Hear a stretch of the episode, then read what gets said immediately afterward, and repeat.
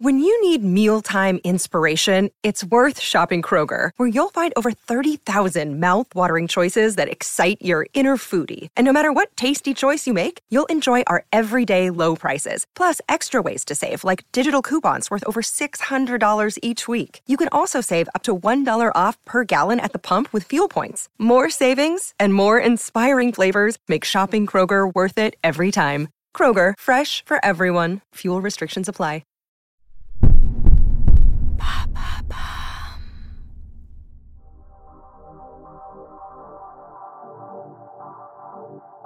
Bonjour, je m'appelle Alice Vacher et avec l'agence de podcast Bababam, nous avons décidé de lancer l'empreinte. Nous partons à la rencontre d'entrepreneurs, de PDG de grands groupes, de directeurs de la communication, de la RSE, qui se battent chaque jour pour valoriser l'image, l'empreinte de leur entreprise.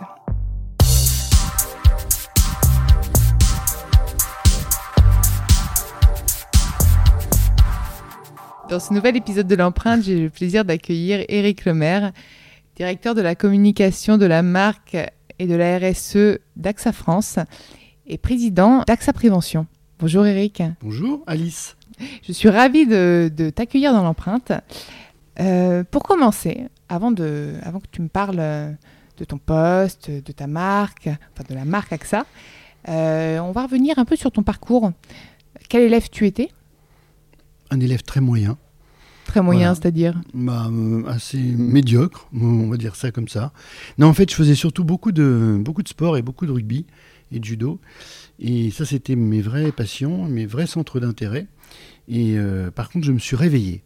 Je me suis réveillé à la fac de droit, parce que j'ai eu mon bac assez pas très facilement, mais, mais après, à la fac de droit, j'ai été, été de mieux en mieux jusqu'à l'apothéose en DESS d'administration publique, où j'ai terminé majeur de ma promo. Alors là, mes parents n'y croyaient pas.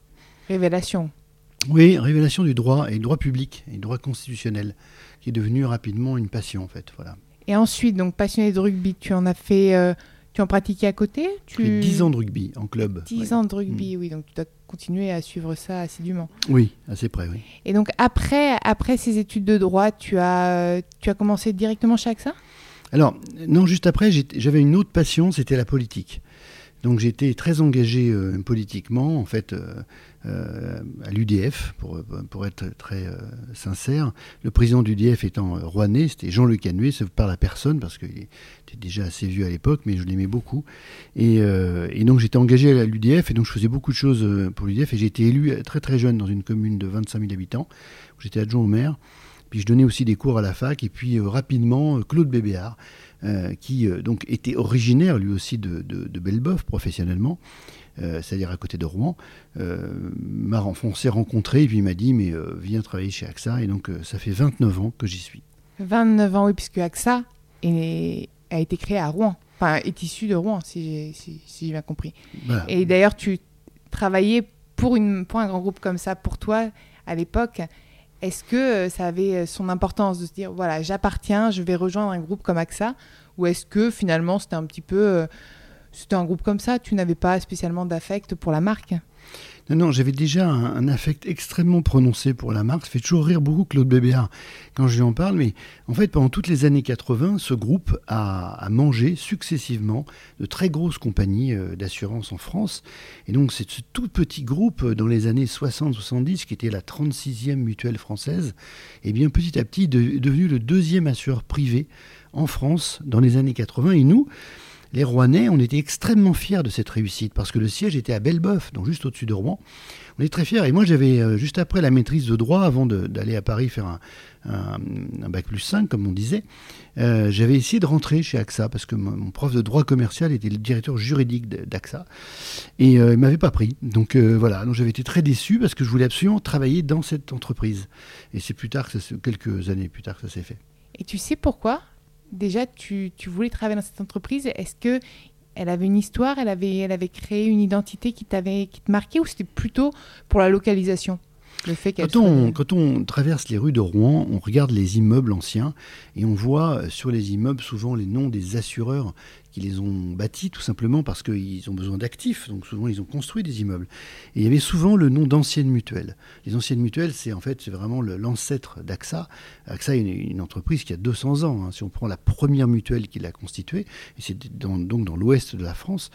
Et puis on avait surtout ce, chef d'entreprise absolument incroyable qui a été le, manager de l'année en 1988. Hein, J'étais pas encore euh, rentré chez, chez AXA, mais euh, ce type était extraordinaire. Et moi, moi qui lisais tous les jours Paris-Normandie, parce que comme je faisais de la politique, il fallait bien, il y avait un journal dans le coin, et ben on voyait les exploits de Claude Bébéard. Et donc moi, je, trouvais l'assurance plutôt sympathique comme métier. Et je trouvais l'homme exceptionnel. Et donc je ne rêvais que d'aller le rejoindre.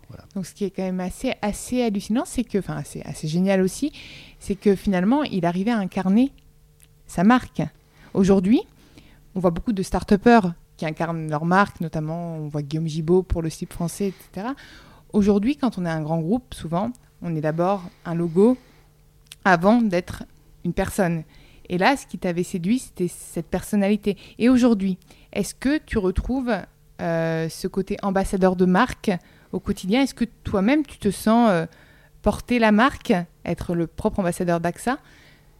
Alors, je, le retrouve à deux niveaux différents. le premier, c'est que je crois profondément à l'incarnation de la marque pas simplement par son PDG, c'est absolument indispensable, mais aussi euh, par éventuellement ce que je suis, le porte-parole de mon entreprise. Et lorsqu'en 2003, le président d'AXA France, François Pierson, m'a proposé ce poste, je lui ai dit, pour bien avoir regardé depuis quelques années comment ça se passait sur le marché de la banque et de l'assurance, je ne prendrai ce poste de directeur à l'époque de la com externe simplement d'AXA France que si je suis porte-parole. Parce que moi, j'avais fait de la politique, donc je savais aller dans les médias, la radio, la télé. Mais ce que je voulais vraiment, c'est cette marque, j'y tenais, je, suis toujours resté fidèle, et je voulais l'incarner. Et à l'époque, on se faisait beaucoup attaquer, parce que les assureurs, bah, souvent, c'est un métier mal compris, donc ils se font attaquer. Et donc, je, je pensais qu'il fallait quelqu'un qui aille sur les plateaux de télévision, qui défende l'assurance, et c'est ce que j'ai fait, parce qu'il a accepté. Et j'étais donc le premier porte-parole de l'assurance et de la banque, je crois, et je suis toujours le d'ailleurs, à mon avis, 15 ans plus tard.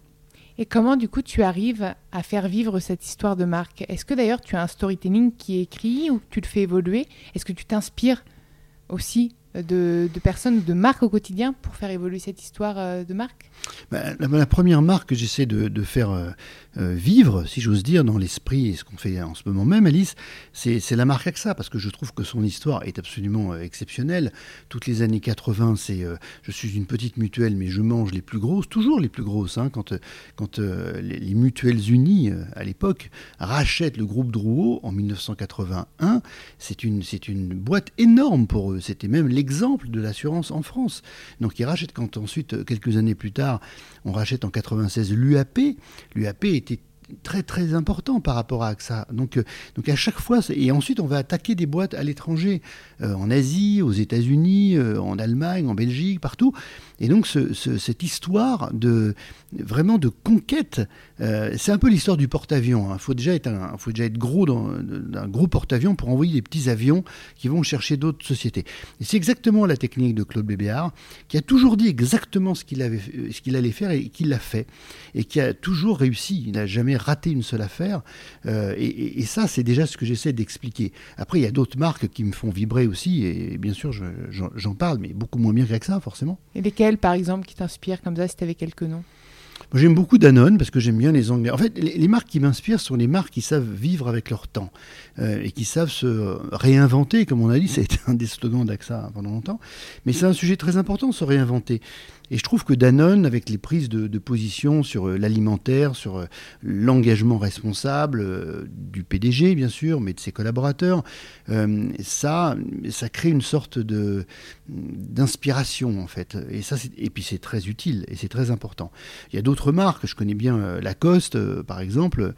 Et puis c'est une marque qui me faisait rêver quand j'étais jeune, euh, me faisait rêver parce que j'avais pas les moyens de m'en acheter déjà. Et en ce moment avec Roland Garros. Euh... Ah, c'est ils ont concentré toute leur publicité d'ailleurs autour de Roland Garros. Je connais très bien la, directrice marketing et communication. Et, c'est étonnant cette marque parce que euh, moi je trouve qu'il y a une vraie, une vraie, histoire à raconter. En fait, elle, c'est à la fois une, une marque qui plaît euh, au quartier aisé que dans les, que dans les banlieues. Et, et c'est ça que je trouve extraordinaire, c'est que les deux, alors c'est très rare en fait, se réconcilier autour d'une même marque qui essaye de transporter des, valeurs d'un de, certain comportement euh, français. Et, euh, et, je trouve ça euh, extrêmement inspirant, donc cette marque me plaît beaucoup, mais il y en a d'autres, il y a la DS par exemple, c'était la voiture que je voulais avoir quand j'étais petit. Je ne pensais qu'à ça. C'était pour moi la déesse du général de Gaulle. Il y avait eu, bon, c'était avant moi, mais l'attentat du petit Clamart notamment. Et puis la déesse de mon grand-père. puis la déesse un peu plus tard de mon parrain, où, je me souviens que en fonction de quand on tournait le volant, les, les, deuxièmes phares tournaient en même temps que le volant. Je trouvais ça absolument magique. Et donc je voulais absolument cette voiture. Bien évidemment, si je la trouve aujourd'hui, je suis pas certain que je la prendrai parce que tout ça est très évolué. Mais ils ont su se réinventer et lancer à partir de deux, juste deux petites lettres euh, cette voiture et je trouve ça magique. Et là, quand euh, tu me parlais de Lacoste, moi, ce qui me marque chez Lacoste, c'est le crocodile qui a évolué le logo du coup. Oui. Quand on parle d'AXA, le logo, est-ce que toi tu l'as vu évoluer? Est-ce que tu l'as fait évoluer? Euh, Qu'est-ce que tu penses du logo actuel? On n'avait pas de logo jusqu'en 1985. Alors j'étais pas encore dans la, boîte, mais euh, à l'époque, et c'est vrai, c'était amusant d'ailleurs, parce que à l'époque, beaucoup de groupes qui se constituaient gardaient la marque euh, des sociétés qu'ils avaient rachetées. Ça se faisait beaucoup. et Claude Bébéard était vraiment un visionnaire. Euh, Claude pensait qu'il fallait, alors il y a plusieurs sociétés qui composaient AXA, des grosses sociétés françaises, hein, mais il disait non, il faut qu'on ait une seule marque, une seule marque mondiale. Quand on pense aujourd'hui à ce que ça nous a rapporté avec Internet, d'avoir une seule marque, c'est juste incroyable. Mais lui disait, il faut une seule marque parce qu'il faut capitaliser et surtout il faut que les collaborateurs euh, qui sont dans les sociétés que l'on rachète se sentent faire partie de cette marque. Parce que si vous rachetez, euh, ce qui a été le cas, les AGP par exemple, ou la compagnie du Midi en 88, bah, si vous laissez les gens dans la compagnie du Midi qui se sentent juste rachetés, ils se diront toujours bah, on est euh, les collaborateurs de la filiale. Alors s'ils deviennent les collaborateurs d'AXA, et c'est ce qu'on a fait récemment avec AXA XL, très grosse société américaine qu'on a racheté euh, il y a 18 mois, eh bien ils se sentent faire partie du bateau amiral et d'avancer ensemble. Et c'était ça l'intuition de Claude Bébéard. Et c'est pour ça que cette marque AXA, qui a été lancée dans le Ténéré, hein, donc il a emmené tous ses directeurs euh, dans le désert, dire au milieu de nulle part, pour dire ici, euh, il n'y a rien, il y a plein de gens qui viennent de plein de marques différentes. Quand on sortira du Ténéré, dans trois jours, il n'y aura plus qu'une seule marque. C'est ambitieux. Et du coup, moi, je sais que dans, tes rôles, tu es aussi euh, responsable de la RSE, la responsabilité sociétale de l'entreprise. Aujourd'hui, quand on parle d'image de, marque, on ne peut plus passer à côté de cette dimension euh, responsable. Euh, comment déjà quand est-ce que tu as eu euh, dès le début euh, que tu, as eu cette responsabilité ou, c'est arrivé avec le temps C'est toi qui as choisi de l'avoir moi, j'étais toujours très attaché à la RSE pour une raison simple, c'est que le, flagship, si j'ose dire, le cœur de la RSE chez AXA, pour un assureur, c'est la prévention. Donc j'étais déjà en charge de la prévention. La RSE dépendait des, RH et on s'est dit qu'il fallait regrouper tout ça en 2010, très exactement. Je crois que c'est extrêmement important. Toutes les études qu'on regarde, je suis en charge des études aussi, donc on le voit bien, euh, les euh, collaborateurs qui rentrent aujourd'hui, les nouveaux, euh, les jeunes et les clients, tout le monde souhaite qu'une entreprise soit engagée. La première, en fait, direction qui s'appelait développement durable à l'époque chez AXA a été créée en 2001 on avait vraiment la volonté de faire des efforts sur notre consommation de papier, d'eau, de créer des bâtiments qui soient plus, plus verts, on dirait aujourd'hui, de faire plein de choses comme ça, mais aussi de travailler fortement sur le corps social. Euh, Claude Bébéard, à travers ses autres fonctions, quand il a quitté AXA, était très très engagé dans la diversité. Il a fait un rapport, notamment euh, pour le Premier ministre en 2004, en montrant que une entreprise, ce qui n'était pas le cas pour AXA, puisqu'on avait évidemment été le résultat de, de, fusions pendant des années, à la fois en France et à l'étranger, donc il n'y avait pas de sujet de différent chez nous, mais il se disait qu'il fallait qu'on ait des clients qui ressemblent aux collaborateurs et des collaborateurs qui ressemblent aux clients, et c'était comme ça qu'on était les plus efficaces et qu'on procurait le plus d'énergie dans l'entreprise et, à l'extérieur. Et donc cette diversité, elle est très forte dans la politique RSE d'AXA, c'est la diversité de, tous les âges, et évidemment les hommes et les femmes, on a mis en place beaucoup de mesures depuis des années, on a la majorité des nominations aujourd'hui d'ailleurs euh, parmi les directeurs qui sont des femmes, on s'engage bien sûr pour le, handicap, euh, on a signé la charte LGBT, enfin on est vraiment très fiers de ça, parce que l'égalité, la diversité, c'est comme ça qu'on réussit avec des gens différents qui apportent leur, histoire, tout simplement, euh, leur parcours. Euh, on a été les premiers à mettre en place le CV anonyme en 2005 et on l'a arrêté alors qu'il devenait quasiment pas obligatoire, mais presque. Mais, mais il n'était plus tout à fait d'actualité, puisque, en fait. C'est marrant de voir les évolutions de la société, d'ailleurs, parce que quand on met en place le CV anonyme, les gens veulent se cacher, veulent cacher leur prénom, leur nom, l'endroit où ils habitent, etc.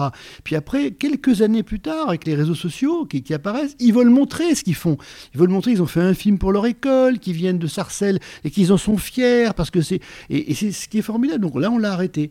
On est resté pragmatique sur la diversité dans l'entreprise. D'accord. Et le côté un peu euh, écolo, écologique, du coup? On a de, gros engagements pour l'environnement. Euh, alors, il y a des engagements très simples qui, sont d'abord que les collaborateurs euh, s'engagent et montrent l'exemple. Alors, c'est tout ce qu'on fait dans, l'entreprise. Réduction de papier énorme aujourd'hui. Vous avez aujourd'hui peut-être une imprimante par étage. il y a dix ans, on en avait une chacun. Hein. Donc, on a fait beaucoup, beaucoup d'efforts là-dessus, beaucoup d'efforts sur l'eau, sur la consommation d'énergie. Euh, sur les immeubles qu'on a construits, sur la, mise aux normes d'immeubles aussi euh, euh, qu'on avait, puisqu'on a quand même 27 sites en France. Donc on a beaucoup travaillé sur ces sujets-là. Et puis on s'est engagé aussi énormément au moment de la COP 21 sur des investissements verts. ça c'est vraiment un changement de paradigme, parce que les, clients souvent se disaient, mais si je prends des produits verts, Vraiment, on s'engage dans, des usines de pompes à chaleur, dans des bâtiments justement qui respectent l'environnement. Ah, je vais gagner moins d'argent. On s'aperçoit que non, c'est pas vrai.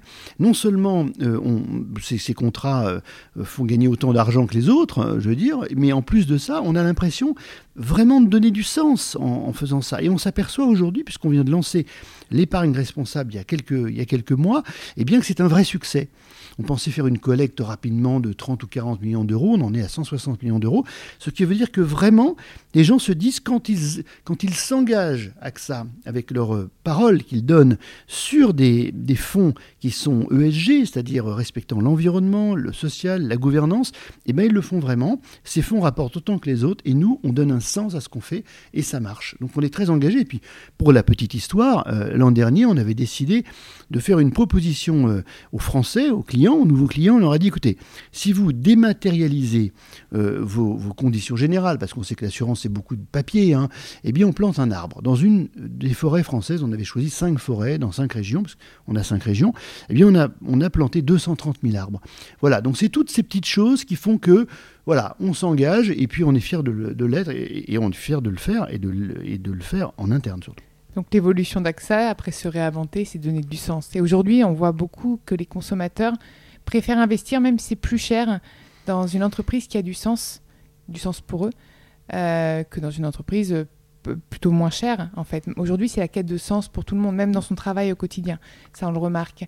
Et euh, en termes de communication, moi, je sais que je te suis aussi sur Twitter, que tu communiques beaucoup. Est-ce que tu penses que tu arrives à faire vivre l'histoire d'AXA aussi et à, aussi surtout propager ce branding, pour utiliser le terme, grâce aux réseaux sociaux? Tu en parlais avec les, la, la, mutation un peu du CV, etc., mmh. avec LinkedIn notamment. et Twitter est-ce que c'est un canal pour toi de communication assez intéressant? Oui, euh, moi je, suis sur LinkedIn, euh, j'y suis un, petit peu, je fais quelques posts, euh, je regarde ce qui se passe, mais je suis surtout sur Twitter, parce que Twitter pour moi c'est un de mes premiers canaux d'information, en fin de compte, hein, en permanence. Donc voilà. Et puis rapidement je me suis créé une ligne éditoriale que j'essaie de respecter qui est euh, fondé en gros sur euh, un tiers d'assurance, de, prévention, etc. Euh, à peu près un tiers de rugby parce que c'est ma passion, et puis un tiers d'observation que je fais de la société en essayant de faire des petites blagues, etc. Enfin, qui m'amuse déjà moi, donc c'est bien. Voilà, mais c'est ça le sujet, c'est de se dire, je suis dans une communauté, je reçois de l'information rapidement, ça me permet aussi de voir les excès un peu de la société, ce qui n'est pas inintéressant sur des sujets, d'entendre, de regarder les signaux faibles aussi. Euh, voilà, et puis d'être euh, un petit peu connecté tout le temps. Euh. Alors après, on peut pas être partout. moi, j'aimerais bien être sur Instagram, mais il faut le temps de prendre des photos, etc. Machin. Faut, donc j'y suis pas encore, mais voilà. Twitter, par contre, c'est vraiment un pilier de, base de, mon écoute en termes de communication. Et aujourd'hui, moi, j'ai une question puisque c'est c'est une problématique qui revient souvent. Comment est-ce qu'on va communiquer sur ce qu'on fait en matière de RSE sans faire de greenwashing, sans vendre son offre sur, sur, euh, sur ses actions euh, RSE Aujourd'hui, on est dans un monde de communication, hein, mais on est dans un monde de communication vrai. Moi, j'ai connu la communication euh, des années 90, euh, paillettes, où on disait euh, n'importe quoi et on le faisait ou on le faisait pas. Mais ce n'est plus possible. D'abord, tout, tout, ce qu'on fait, et surtout une société comme la nôtre, est regardé très précisément, est analysé. on ne pourrait pas se permettre aujourd'hui de dire quelque chose qu'on ne fait pas. Ça n'existe plus. Et puis aujourd'hui, on peut très vite trouver la donnée sur Internet. Très rapidement. Donc, euh, donc, on prend des engagements. On a pris l'engagement de se retirer du charbon. On l'a fait. Il ne faut pas oublier, quand on prend l'engagement de se retirer du charbon, euh, certes, on retire nos investissements du charbon, mais euh, on perd aussi les clients qui sont dans le charbon. Donc c'est quand même des, des, efforts importants. Mais c'est une conviction, tout simplement, de Thomas Buber, notre président. À côté de ça, on s'est retiré du tabac. Donc c'est un truc euh, important. On veut s'engager et investir dans la biodiversité. Donc ce sont des, gros engagements très forts du groupe AXA. Et puis nous, ensuite, bon, AXA France, c'est la, c'est la première filiale de loin de, en termes de, chiffre d'affaires, de résultats euh, d'AXA dans le monde. Mais nous, après, on, transporte l'idée de ces convictions euh, très fortes du groupe et puis on crée notre propre politique RSE justement pour être capable, comme on l'a dit tout à l'heure, soit sur la diversité, sur l'engagement des collaborateurs, sur les contrats et aller planter des arbres parce que parce qu'on trouve que c'est plutôt sympathique comme démarche, ou soutenir l'ADI, ou on a des programmes aussi, enfin un programme auquel je tiens beaucoup parce que c'est moi qui l'ai lancé contre la violence faite aux femmes. Enfin, on a beaucoup de programmes comme ça qui qui en fait qui engagent les collaborateurs fortement, qui leur rendent une grande fierté. Puis vous savez, euh, surtout on a chez AXA depuis 1991, c'était lancé par Claude Bébéard, une association qui s'appelle AXA à tout cœur et qui vraiment fait en sorte que les collaborateurs d'AXA font des choses pour les autres. Alors pas mal pour l'environnement. Il y a énormément le samedi et le dimanche de nettoyage de bois, de, de berges de la Seine, etc. Entre eux, collaborateurs d'AXA. Et je crois que l'an dernier, ça a été 80 000 heures quand même consacrées aux autres, à des associations pour personnes handicapées, pour des, enfants euh, atteints euh, de maladies très graves, etc. Et voilà. Et AXA à tout cœur, bah, c'est une idée lancée par Claude Bébert en 91 il m'avait dit à l'époque, écoute, si elle dure 5 ou 10 ans, ce sera formidable. Ça dure toujours, comme quoi il y a ce besoin de s'engager dans la société, et même pour, les, pour tous les collaborateurs. Et enfin, tu es aussi présidente d'AXA Prévention. Parle-moi un petit peu de ce rôle-là, du coup. Alors, la prévention, c'est quelque chose d'extrêmement important euh, pour nous, puisque la prévention, c'est, comme on, le dit parfois, c'est la valeur euh, immédiate pour le client. C'est d'éviter le risque, tout simplement. Alors, certains pourraient vous dire, mais oui, mais vous évitez, le risque, d'accord, mais euh, comme ça, c'est bien, vous n'avez pas à payer le sinistre. D'accord, mais cela, je leur dirais, bah, venez à Garches avec moi, j'y suis déjà allé deux ou trois fois, vous verrez les gens qui sont tétraplégiques, etc., ils auraient bien aimé éviter le risque. Et donc, la prévention, c'est d'abord, il faut savoir que c'est une réglementation en France, c'est obligatoire pour la prévention routière. C'est-à-dire que les assureurs doivent consacrer une petite partie de leur prime, RC, responsabilité civile, chaque année à des actions de prévention. Ce qui est très important, hein, parce que euh, ce, budget, euh, c'est un budget d'environ 60 millions d'euros pour les assureurs. Donc on peut faire de belles actions. Bon. Et puis nous, chez AXA, on s'est dit, il y a déjà des années, que la prévention, c'était vraiment notre ADN. Et comme on est le premier assureur santé, on fait de la prévention santé. Comme on est assureur beaucoup autour des risques, ce qu'on appelle les accidents de la vie courante. C'est 20 000 morts par mois, euh, par an. C'est, très très grave. C'est-à-dire un bébé qui est noyé dans son bain. Je, suis, je suis allé couper une branche, je me suis tombé de l'arbre et je me suis tué. enfin, c'est ça. C'est, donc c'est des accidents très graves. Donc on est, euh, donc on a dit, évidemment des produits pour ça, mais on est sur la volonté d'éviter ce genre de risque, d'informer, de sensibiliser en permanence. C'est la prévention du risque numérique. Bientôt, dans quelques jours, on fêtera le 2 millionième permis Internet donc pour les classes de CM2, hein, un partenariat qu'on fait avec la gendarmerie nationale, qui vont former dans les écoles des, des jeunes de CM2 à tous les risques Internet. Donc c'est très très important. Et donc c'est une très belle association qui a son, son conseil d'administration, euh, une, une, professeure de médecine, un général de gendarmerie, euh, un, chercheur, etc. Donc plein de gens. Et on oriente nos actions pour essayer, là encore, d'éviter le risque sur les principaux risques de la société. Et je dois dire que c'est quelque chose qui fonctionne très bien parce que éviter le risque, finalement, c'est d'abord notre métier. D'accord. Et donc, euh, là, tu me disais qu'il y avait prochainement avoir euh, cet événement. Il, y a d'autres actualités pour AXA alors, il y a, d'autres. Alors, sur la prévention, il y a cet événement très important, parce qu'il y a normalement deux ministres qui vont venir, plus le patron de la gendarmerie, celui de la police nationale. Donc, c'est un événement très important, et, pour nous, euh, c'est pas vraiment public, mais on est heureux de le faire. Après, on a quelque chose qui est très important qui fonctionne très bien, c'est un baromètre, en fait, qui est le baromètre du comportement des Français au volant.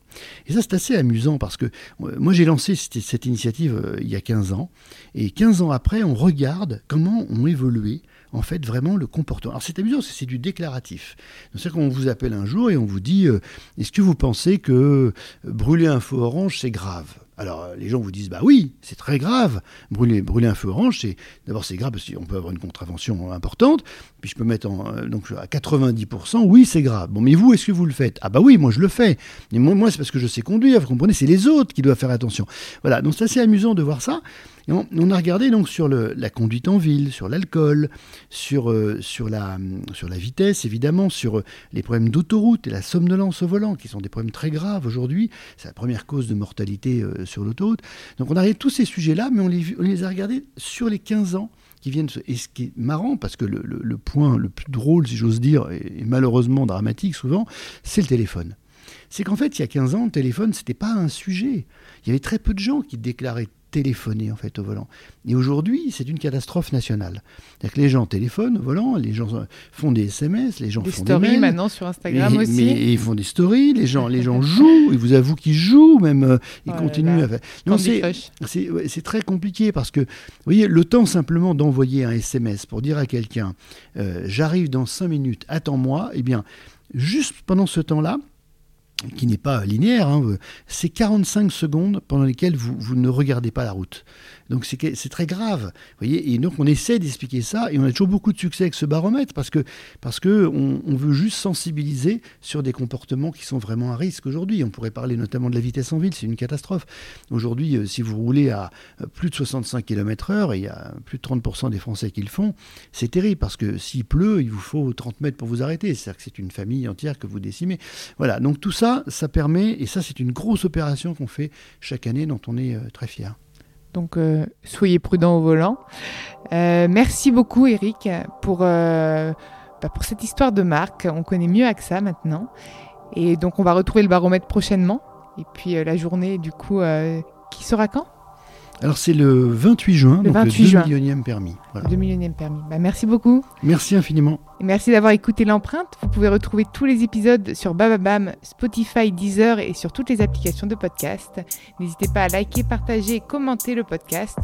Et suggérez-moi des profils intéressants, je serai ravie de les accueillir dans l'empreinte.